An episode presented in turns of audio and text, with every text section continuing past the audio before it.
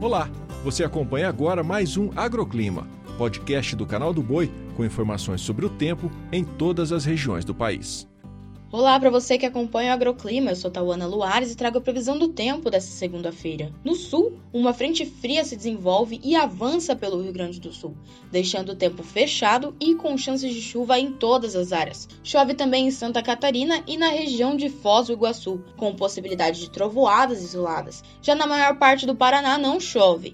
Indo para o centro-oeste, uma massa de ar seco deixa o tempo aberto em quase toda a região, com sol entre poucas nuvens e queda da umidade umidade do ar, principalmente em Minas Gerais e em São Paulo. A mesma condição também ocorre no centro-oeste. Por lá, a massa de ar seco que predomina nos últimos dias ainda se faz presente e impede a formação de nuvens de chuva na região. Com isso, o céu é claro e com baixos índices de umidade em todos os estados. No Nordeste, a chuva diminui, mas o tempo ainda permanece nublado entre o Rio Grande do Norte e o litoral sul da Bahia, com chances de chuva ao longo do dia, devido à entrada de umidade que vem do oceano. O ar seco prevalece nas demais áreas da região.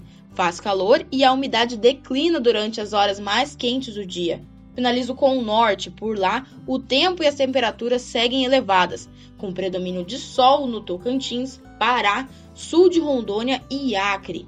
A chuva aparece de forma passageira em áreas isoladas, devido à alta umidade e o calor. O agroclima pode ser acompanhado também na programação do Canal do Boi e em nosso portal, o sba1.com. Até a próxima!